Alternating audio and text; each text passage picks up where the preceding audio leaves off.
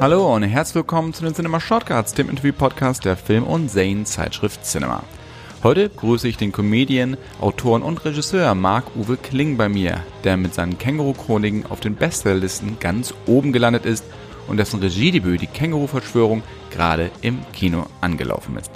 Mit Marc spreche ich heute unter anderem über bizarre Verschwörungstheorien, die Dinos haben die Pyramiden gebaut, warum das Känguru die Krönung der Schöpfung ist und wie man sein Improvisationstalent erweitern kann. Ich wünsche euch ganz, ganz viel Spaß mit Marc-Uwe Kling. Lieber Marc, herzlich willkommen zu den Cinema Shortcuts. Ja, vielen Dank, dass ich da sein darf. Eins vorweg, wir sprechen ja heute zum einen über dein Regiedebüt, die Känguru-Verschwörung. Aber ich bin ein großer Fan von einem anderen deiner Bücher, nämlich das Neinhorn, weil das bei uns rauf und runter gelesen wird. Und mein Favorit im Neinhorn, für alle Eltern, das kann ich wirklich nur empfehlen, das Buch mal zu lesen. Das ist wirklich sehr, sehr witzig und gar nicht so leicht zu lesen als Erwachsener, weil man das nicht so weglesen kann, weil da ordentliche Zungenbrecher sind. Und eins meiner Favoriten oder mein Lieblingstier ist die Warummel. Warum? Das solltet ihr euch am besten mal so äh, danach lesen. Also wie gesagt, das nochmal als Buchtipp vorweg das Neinhorn. Ich glaube, es wird auch äh, in Praxen und so benutzt. Liegt auf jeden Fall immer in Wartezimmern rum. Das finde ich auch schon immer ziemlich cool, weil es hat nämlich, ist gut für die Sprachentwicklung. Äh, da hast du mal ein didaktisches Standardwerk geschaffen. Ja, aus Versehen. Zack. Was wirklich aus Versehen? Na, ich habe sicherlich äh, nicht versucht, ein didaktisches Standardwerk zu schaffen, sondern einfach nur ein äh, lustiges Kinderbuch, das man als Eltern und als Kinder lustig findet. Das ist immer der Anspruch. Ich hatte es vorhin angesprochen, wir wollen über die Känguru-Verschwörung unter anderem sprechen. Ähm, fangen wir auch gleich mal mit an. Da geht es ja auch um die Abgründe und den Irrwitz von Verschwörungstheorien. Recherchiert man da eigentlich oder lässt man seinem eigenen Irrsinn einfach freien Lauf?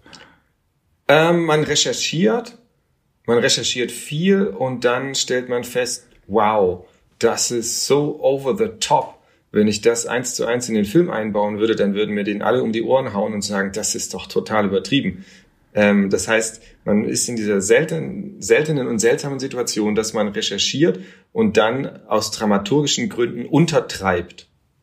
Muss man sich da arg bremsen dann? Ein bisschen, ja. Aber man, man, also man muss sich dann wieder quasi in den Mark-Uwe von früher zurückversetzen, der eben das noch nicht alles recherchiert hatte. Und äh, dann fragt man sich, wie würde der darauf reagieren, wenn ich ihm das so vor den Latz knalle? Weil wenn die, die also die Abgründe sind tief, wirklich tief. Was war das bizarrste, was du nachgelesen hattest oder gehört hast? Es gibt wirklich ausufernde Theorien dazu, dass Angela Merkel Hitlers Tochter ist. Ähm, wer alles in Wahrheit ein Echsenmensch aus dem Sternbild des Drachen ist, ähm, wo, wo die Nazis sich nach dem Krieg versteckt haben, in der Hohlerde, hinter Mond, ähm, dass die Dinosaurier die Pyramiden gebaut haben.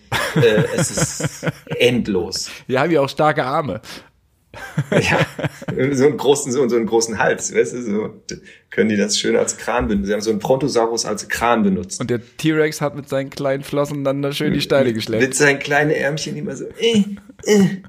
Ja. Also das heißt, das Fragezeichen wird immer größer und größer. Ja, es gibt auch eine ganz tolle Doku auf äh, Netflix, ähm, Beyond the Fringe heißt die, über den Tellerrand, über die Flat Earth Society und äh, da gibt's auch eine Convention und ähm, ja, also kann ich nur empfehlen, mal zu gucken. Es ist äh, faszinierend.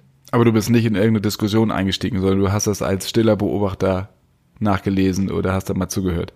Na, ich hatte das mal im, im Umfeld von Auftritten so, dass, dass da so Verschwörungsnasen da waren und ich wirklich versucht habe, auch mit denen zu reden. Und ich habe aber sehr schnell festgestellt, dass man gar nicht vernünftig diskutieren kann, wenn, wenn man einfach an ganz andere Fakten glaubt. Ja? Also wenn du, wenn, wenn der eine daran glaubt, was die Tagesschau erzählt und der andere daran glaubt, was äh, äh, Russia Today oder Alex Jones erzählt, dann hast du so, also du, du kannst gar nicht mehr ins Argumentieren kommen, weil schon die Grundansichten über die Welt sind so unvereinbar, dass äh, das ist schwierig. Also das versuchen wir ja auch im, im Film zu zeigen, dass das gut gemeinte Gespräch wahrscheinlich selten ausreicht. Zumindest bei Leuten, die schon ganz tief in den Kaninchenbau gefallen sind. Hoffentlich kommen sie nochmal irgendwann wieder raus. Ja, ich meine, du, Xavier Naidoo ist ein Stück zurückgeschwommen und der war schon ganz weit draußen. Also vielleicht gibt es. Aus welchen Gründen auch immer er zurückgeschwommen ist. Das, also du. Aus welchen Gründen? Das lassen wir hier jetzt mal offen. Du bist Comedian, Musiker, Schriftsteller und nun auch Regisseur. Wie hast du den Sprung ins Regiefach geschafft? Also kannst du uns da so ein bisschen mitnehmen? Also, das war eine große Herausforderung und ich habe mir schon gedacht, dass das super anstrengend ist.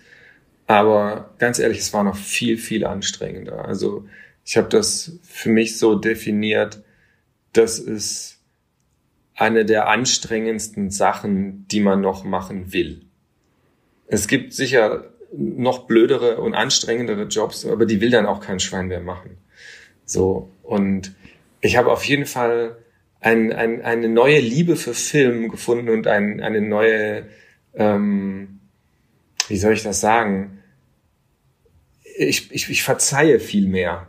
Weißt du, wenn ich jetzt einen Film gucke und früher hätte ich einen Film verdammt wegen einer Szene, die ich doof gefunden hätte. Und inzwischen denke ich so, ja, aber da sind dann noch die 50 bis 100 anderen Szenen, die alle tipptopp waren. Also es ist eine anspruchsvolle äh, Kunstform und äh, es ist sehr schwierig, einen äh, guten Film zu machen. Habe ich die Frage beantwortet? Ein bisschen nicht wirklich, ne? Du hast gefragt, ja. Nö, aber können wir ja nochmal, ich setz gerne nochmal an, weil den ersten Film hat ja Dani Levi inszeniert. Und äh, die Frage war, wie bist du dann selber in die Rolle des Regisseurs gekommen? Ah ja, okay. Also, ähm, Dani macht gerade eine Serie, der Scheich. Das heißt, der Regiestuhl war vakant und äh, da habe ich sofort meine Hand gehoben und gesagt, äh, ich, ich, ich möchte das gerne probieren. Weil ich bin auch so ein kleiner Kontrollfreak. Und wie gesagt, der, der, der Kontrollfreak in mir fand das auch ganz super, Regie führen zu dürfen. Und äh, der Teil von mir, der gerne auch mal fünf gerade sein lässt und äh, einen, einen freien Abend hat, der fand das ganz furchtbar. Was war die größte Herausforderung, die du so nicht erwartet hättest? Ähm, die Realität. also, äh, wir haben äh, das Drehbuch, also in, in dem Sinne, dass äh, ich habe das Drehbuch mit einem Freund zusammen geschrieben und wir haben einfach drauf losgeschrieben, worauf wir Bock haben und haben keine Sekunde dran gedacht, dass man das umsetzen muss und wer das umsetzt. Also ich. Und ich glaube, ich werde nie wieder so frei ein Drehbuch schreiben können. Ähm, dadurch, dass wir ein Roadmovie gemacht haben, haben wir haben mehr Drehorte als Drehtage gehabt. Das war eine sehr große Herausforderung, weil du bist ja da mit 100 Leuten unterwegs. Ne? Und bis die umgezogen sind, da vergehen schnell mal zwei, drei Stunden. Und dann hast du halt von acht Stunden Drehzeit nur noch äh, fünf übrig. Und äh, musst du jeden, jeden, jedes Motiv in zweieinhalb Stunden drehen. Das, das war eine sehr große Herausforderung. Dann haben wir da ähm, äh, wirklich die beschissensten Drehorte drin. Äh, Bahnhof, Flughafen, äh, Kirche, ein Tagebau, eine Messe, ist alles so hochregulierte Gelände, ja. Und diese Auseinandersetzung mit den, mit den Strukturen da, ob man da drehen darf. Also äh, über den Dreh am Flughafen könnte ich, glaube ich, wieder einen eigenen Film drehen. Äh, da ist so viel Absurdes passiert. Wo habt ihr gedreht? In welchem Flughafen? Ähm, in einem stillgelegten Terminal in Schönefeld. Und trotzdem, also obwohl das stillgelegt ist, ist das noch so hoch reguliert und äh, am, am Ende durften wir nicht im Sicherheitsbereich drehen, weil die Bundespolizei gesagt hat, dass Tiere so nicht prozessiert werden würden. Also das war die Begründung. Ja. Okay. äh, viel, viel Humor in der Behörde auf jeden Fall. Ähm, und wir mussten dann den Flughafen den Flughafen nachbauen. Lauter solche Absurditäten. Ähm, also deswegen sagte ich die Realität. Also ich glaube, wenn ich jemals wieder einen Film mache, dann äh, wird er im Studio gedreht. Es ist ein Kammerspiel, eine Person am Küchentisch und das äh, Känguru ist im Urlaub und äh, ist nur, nur die Stimme ist am Telefon zu hören. Wie schwer ist das denn überhaupt? Du hast gesagt, du hast das Drehbuch geschrieben, hast du zum ersten Jahr auch, dich dann auch wirklich als Regisseur davon zu lösen. Also weil du natürlich, wie du auch gerade gesagt hast, du kannst natürlich nicht jeden Drehort, den du dir so gedacht hast, dann mit reinbringen, auch gerade aus logistischen Gründen und aus Budgetgründen. Ähm, aber was mich da wo ich eigentlich drauf hinaus will, ist so ein bisschen, was auch den Humor angeht. Also Sachen zu sagen, die funktionieren eigentlich auf der Leinwand nicht so gut, wie es im Drehbuch steht. Also wirklich auch zu sagen, das muss ich jetzt leider rausschmeißen.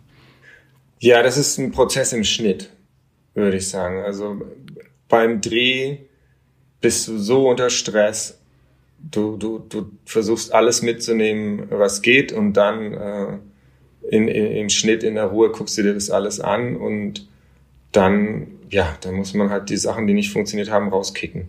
Ähm, das ist dann schmerzhaft oft, ja, so Kill Your Darlings. Ähm, aber man weiß auch, dass es den Film gut tut. So, und der Film ist immer, aber ich glaube, das ist ein ganz normaler Prozess, ist natürlich immer kürzer geworden. Ähm, und er ist jetzt sehr schnell, finde ich.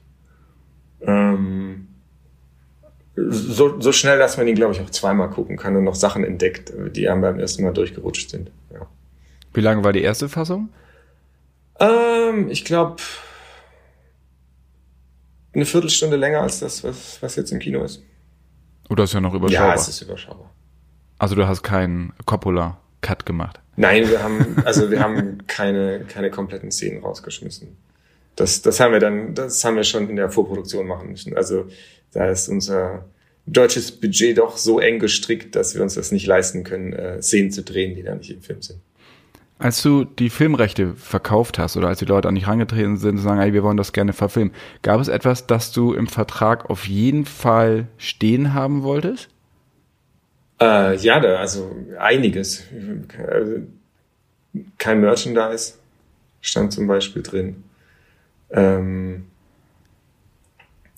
mit, mit, also ich, das, ich habe das Känguru mitentwickelt, also das war mir auch wichtig, das war auch beim ersten ganz langer Prozess ähm, weil, also das, ich finde, das, äh, das ist unglaublich gut geworden, so das Känguru. Und was Trixer da gemacht hat, würde ich behaupten, hat man in Deutschland noch nicht gesehen äh, in einem Film. Und es ist im zweiten auch noch mal deutlich besser, das Känguru, als im ersten, finde ich.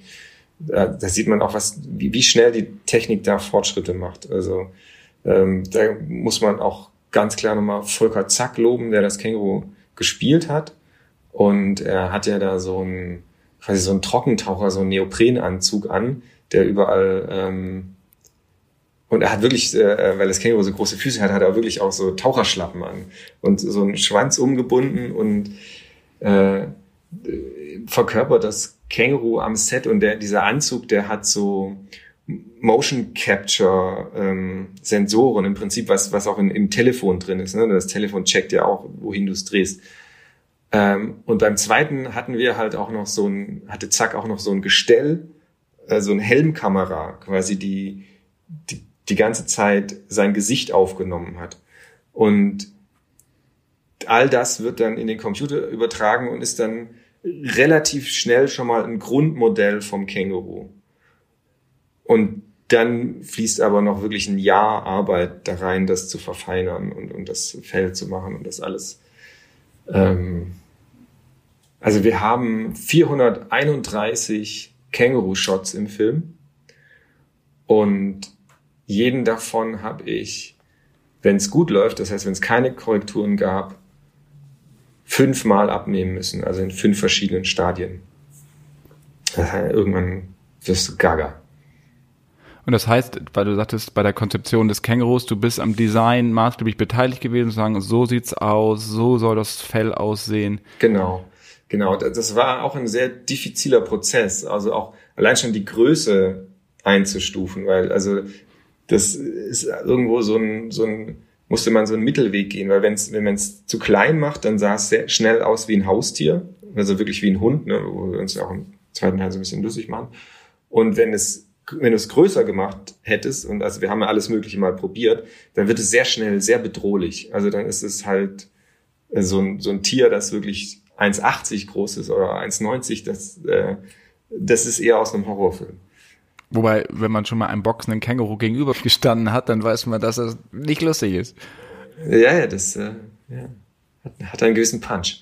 War es von Anfang an auch klar, dass du das Känguru sprichst? Ja. Das war auch eine Bedingung für dich. Oder von ja. dir? Ja. Du hast das Känguru ja. Ja, aber ich glaube, es gab, es gab da auch nie, äh, es gab da auch nie einen anderen Wunsch. Also jedenfalls hm, haben sie das mir verheimlicht, wenn es den gab. Du hast das Känguru ja nun schon auch auf der Bühne vorab ja auch äh, gespielt. Du hast das ist auch ulkig, ne? wenn ich da kurz mal einhaken Gerne. darf. Ähm, fällt mir gerade auf. Ähm, ich habe überhaupt kein Problem damit, dass meine Figur von Dimitri gespielt wird. Aber ich hätte das super weird gefunden, wenn irgendjemand anderes das Känguru spricht. Merkwürdig. kommt drauf an, alter Ego. Ja. Das ist deine, deine Lesart. Möchte nichts dazu sagen. Ist das, weil ich gerade sagte, du hast das Känguru ja auch vor den Filmen schon auf der Bühne gesprochen und auch die Hörbücher eingesprochen. Das heißt, da stand ja schon das stimmliche Konzept. Hm. Wie bist du dir denn ganz am Anfang überhaupt da rangegangen? Also das, wie sich das Känguru anhören soll, weil gerade im Film hört es sich ja immer so leicht angetrunken an. Äh, als ob es immer so Lutschen hängen hat, wie man in Hamburg sagen würde. Hat es ja in manchen Szenen auch, ja. Wie, als du das geschrieben hast, hattest du da schon so eine Art Stimme im Kopf? Du meinst bei den ersten Känguru-Geschichten? Ja. Ähm,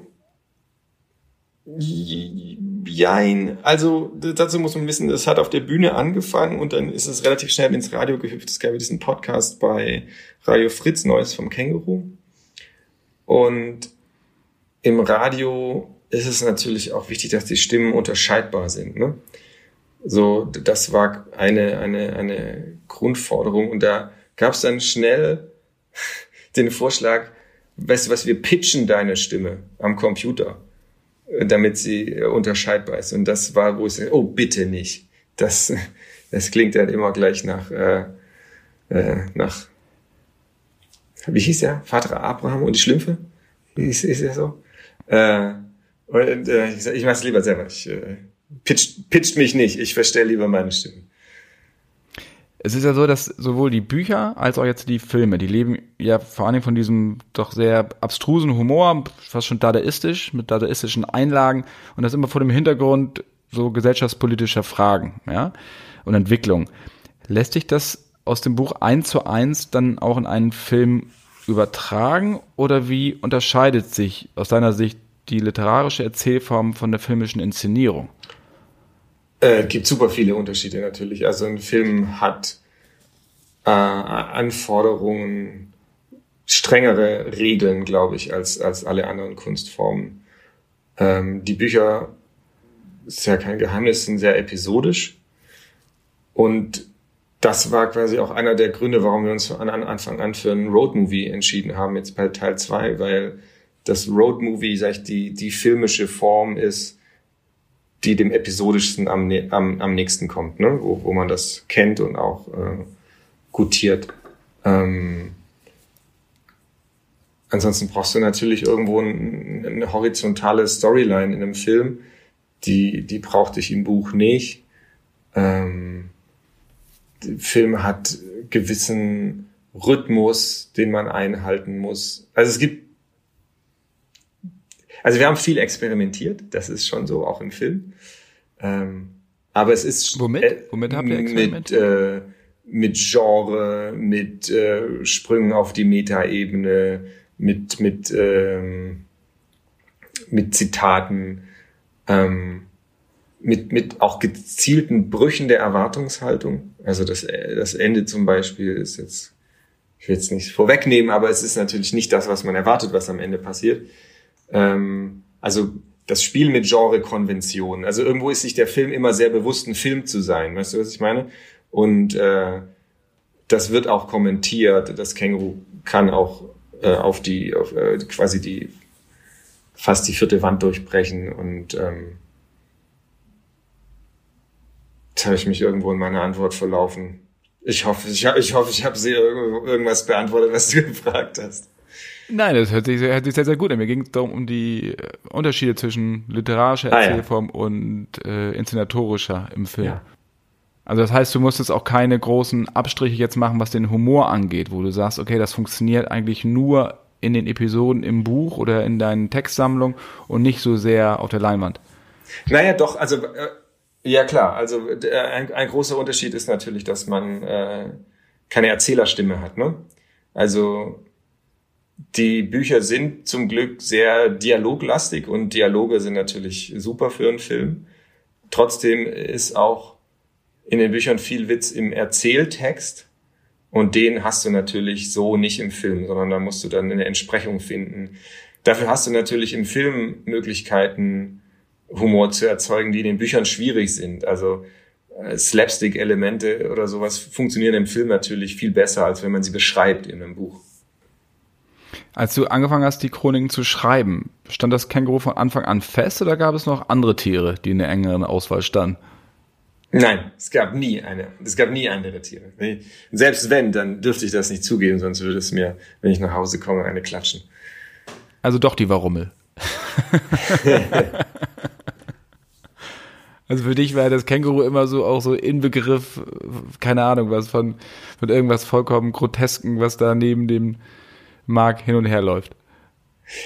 Naja, das Känguru ist äh, irgendwo im brechtschen Sinne ein Verfremdungseffekt. Weißt du? Alles, was wir für selbstverständlich erachten, wird hinterfragenswert, wenn es ein Känguru tut. Und äh, das war so ein bisschen die Grundidee. Und Kängurus sind an sich schon sehr, sehr witzige Tiere. Also mir fallen kaum, mir fällt kaum ein witzigeres Tier ein. Also auch, es hat so viele lustige Eigenschaften und natürlich noch diesen tollen Beutel, aus dem es alles ziehen kann, was es braucht. Es kann boxen. Das perfekte Tier, also. Das perfekte Tier. Die, also das ist die, die Krone der Schöpfung eigentlich. Das ist so. hier hat die Natur ihr Meisterwerk abgeliefert. Gab es da Vorbilder für dich? Also was du gehört hast, mein Freund Harvey zum Beispiel, dass du sagst, okay, da kann ich mich erinnern, dass ich das als Kind gesehen hätte und dass ich das ein bisschen weiter in meine Ecke oder in meine Richtung entwickeln wollte? Ähm, also ich kenne den Film natürlich, aber nicht wirklich, nee.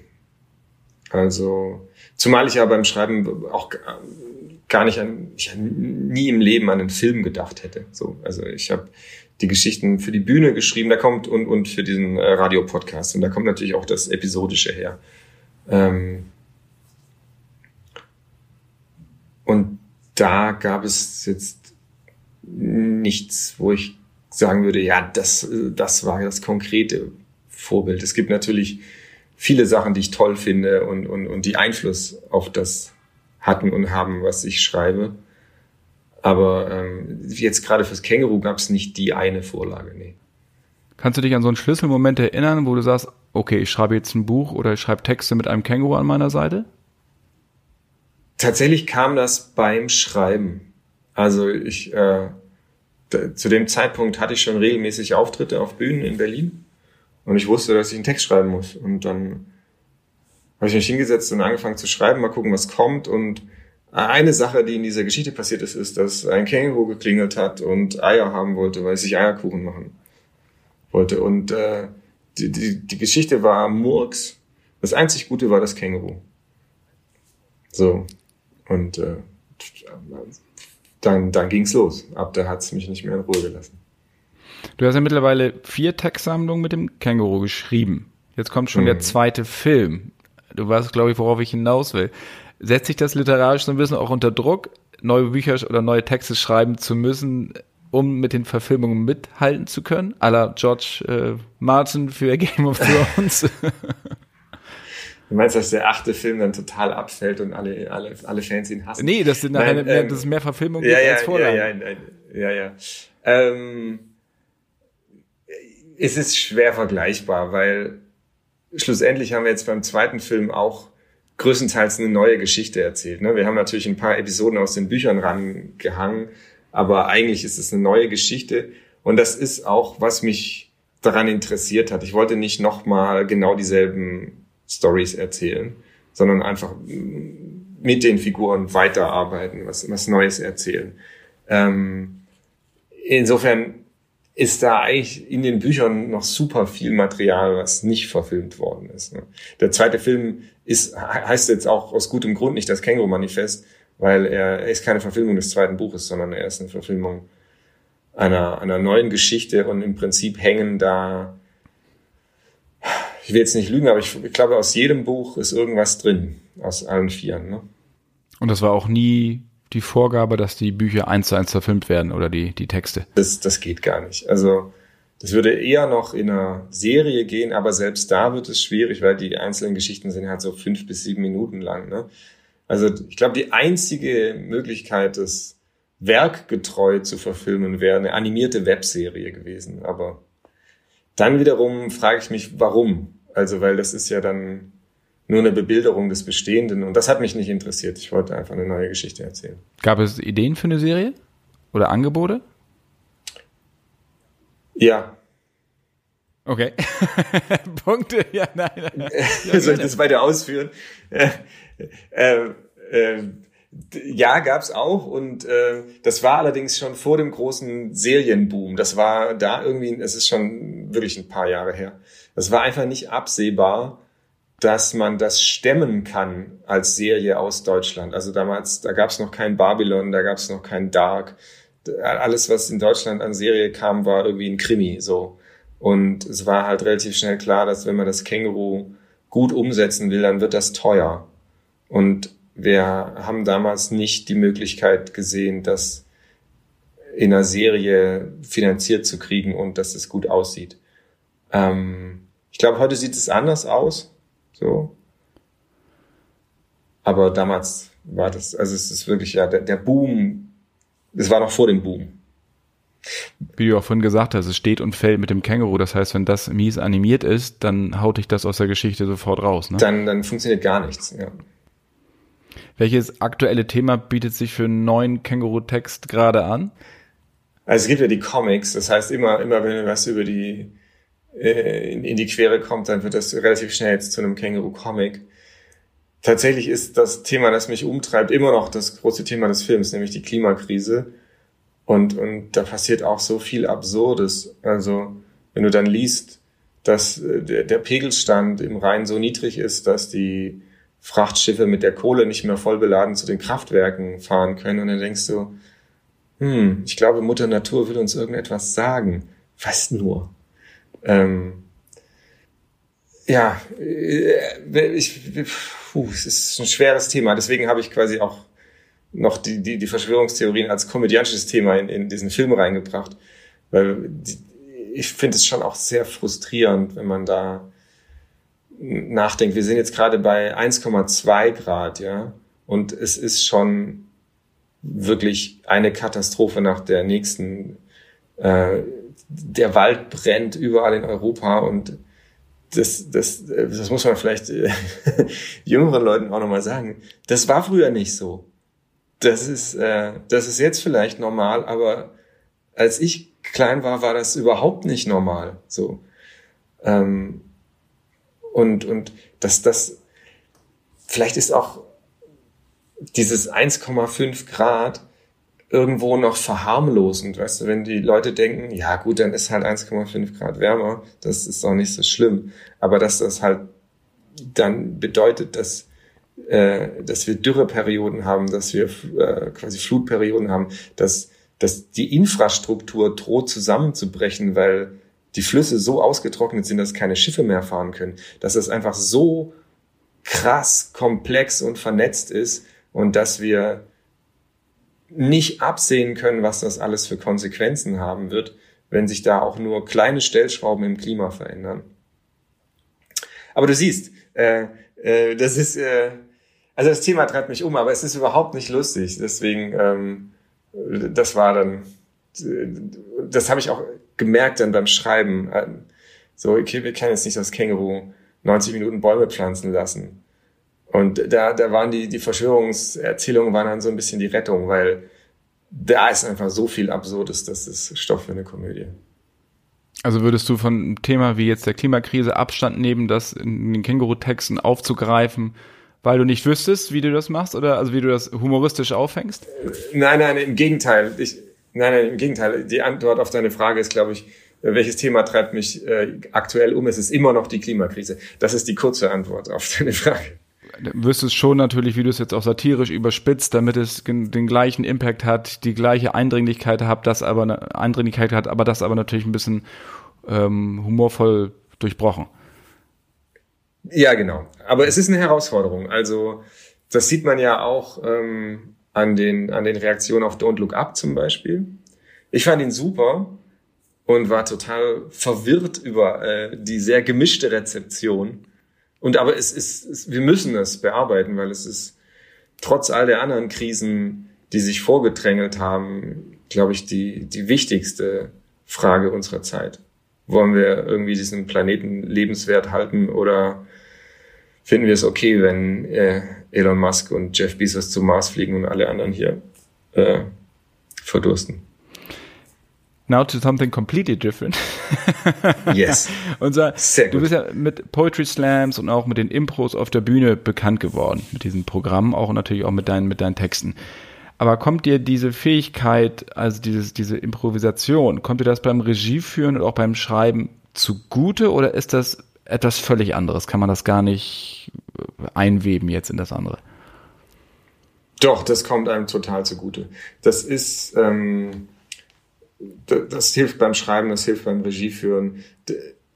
Ich sag mal so, weißt du, einige der besten Witze aus den Büchern sind im Prinzip live auf der Bühne entstanden. Also, dass ich eine Geschichte vorgelesen habe und während ich sie vorlese, kommt mir eine Idee und dann weiche ich quasi vom Skript ab und äh, das Känguru sagt was anderes, als da steht und ich merke, okay, das zündet. Und da, da, da passiert irgendwas Magisches in diesen Momenten vor Publikum bei so einer Improvisation. Ähm, und wenn man das oft genug gemacht hat, dann nimmt man das auch mit nach Hause an den Schreibtisch oder beim Filmdreh eben ans Set. Würdest du sagen, dass man improvisieren lernen kann? Ja, natürlich. Wie würdest du das lehren? Also ich glaube, also das, es gibt äh, sicher Leute, die haben mehr Talent oder so, äh, aber grundsätzlich würde ich sagen, du kannst alles lernen. Du kannst auch äh, schreiben lernen. Es ist irgendwo ein Prozess, immer ein Prozess. Man übt sich und man wird besser. Und was, was glaube ich, mir geholfen hat oder, oder was man braucht, damit man wirklich besser wird, ist, ähm, ist Feedback, ja, auf welche Form auch immer. Und bei einem Live-Auftritt, jetzt gerade wenn du Impro machst, dann hast du natürlich immer das direkte Feedback. Und äh, diese Schleife braucht es schon, weil sonst checkst du ja gar nicht, ob nur du das lustig findest und die Leute abgehängt hast oder äh, ob man da gemeinsam etwas gefunden hat, was lustig ist. Aber wenn du das dann äh, ein paar Mal machst, dann, dann, dann wird das auch immer lustiger. Also was wir jetzt bei der Kinotour zum Beispiel, Dimi ist ja mit dabei und ähm, vor dem Film äh, improvisieren wir eine Verschwörungstheorie. Ja? Also die Leute können uns drei Begriffe geben und dann äh, improvisieren wir daraus eine Verschwörungstheorie. Und das ist natürlich von Abend zu Abend unterschiedlich lustig. Ja, das ist auch immer tagesformabhängig. Aber ich würde sagen, tendenziell geht es aufwärts. Ja, also die, es wird immer besser, weil auch das, auch da übt man sich darin. Welche Grundvoraussetzungen muss man erfüllen, wenn man gut improvisieren will, bevor man überhaupt anfängt, tiefer einzusteigen und das zu lernen oder weiter auszubauen? Ich glaube, du darfst, äh, du musst die Angst vor dem Scheitern verlieren weil die blockiert dich. Ja? Ähm, das, das Ziel bei der Improvisation ist, äh, interessant zu scheitern. ja, weil irgendwo ist es natürlich eine unmögliche Herausforderung. Du kannst nicht äh, on the spot eine Szene entwerfen, die so gut ist wie eine, die du, wo du dich hinsetzt und die geschrieben hast. Aber es ist ja auch ein Spiel und alle wissen um die Regeln. Das heißt, auch in dem Moment, wo man dann mal, wo, wo man quasi, wo, wo die Leute einen beobachten und sehen, dass jetzt hier die Zahnräder im Kopf klicken und man so händeringend nach irgendeinem Weg aus dieser Situation sucht, ähm, das kann lustig sein. Ne? Also deswegen keine Angst davor haben zu scheitern und, und das Ziel ist interessant zu scheitern. Ähm, sowieso ein gutes Lebensmotto. Ja. Ähm, und dann ist es ganz wichtig, dass man äh, das annimmt, was einem der andere vorschlägt. Ja, also ich glaube, eine Impro, und das ist auch eine, eine der, der Regeln der Improvisation, äh, das ist die Ja-und-Regel. Ja, das heißt, äh, wenn ich dir jetzt sagen würde, wenn wir eine Impro machen jetzt hier, ja, in deinem Podcast und ich sage, du bist ja der Bruder von Angela Merkel, dann sagst du nicht, nee, das ist Blödsinn, sondern dann musst du sagen, ja, und das war für mich ganz spannend, als wir zusammen aufgewachsen sind. Da hat sie auch schon nie gelacht. Oder weiß ich nicht. Weißt du, also das ist quasi, das ist eine der wichtigen Sachen, dass man das annimmt, was der andere einem reicht und versucht daraus was zu machen. Es wird schnell öde, wenn man sagt, nee, das stimmt nicht. Weil dann ist die Szene tot. Lieber Marc, vielen, vielen Dank für das Gespräch. Sehr gerne. Viele Grüße und vielen, vielen Dank noch einmal. Ja, ciao.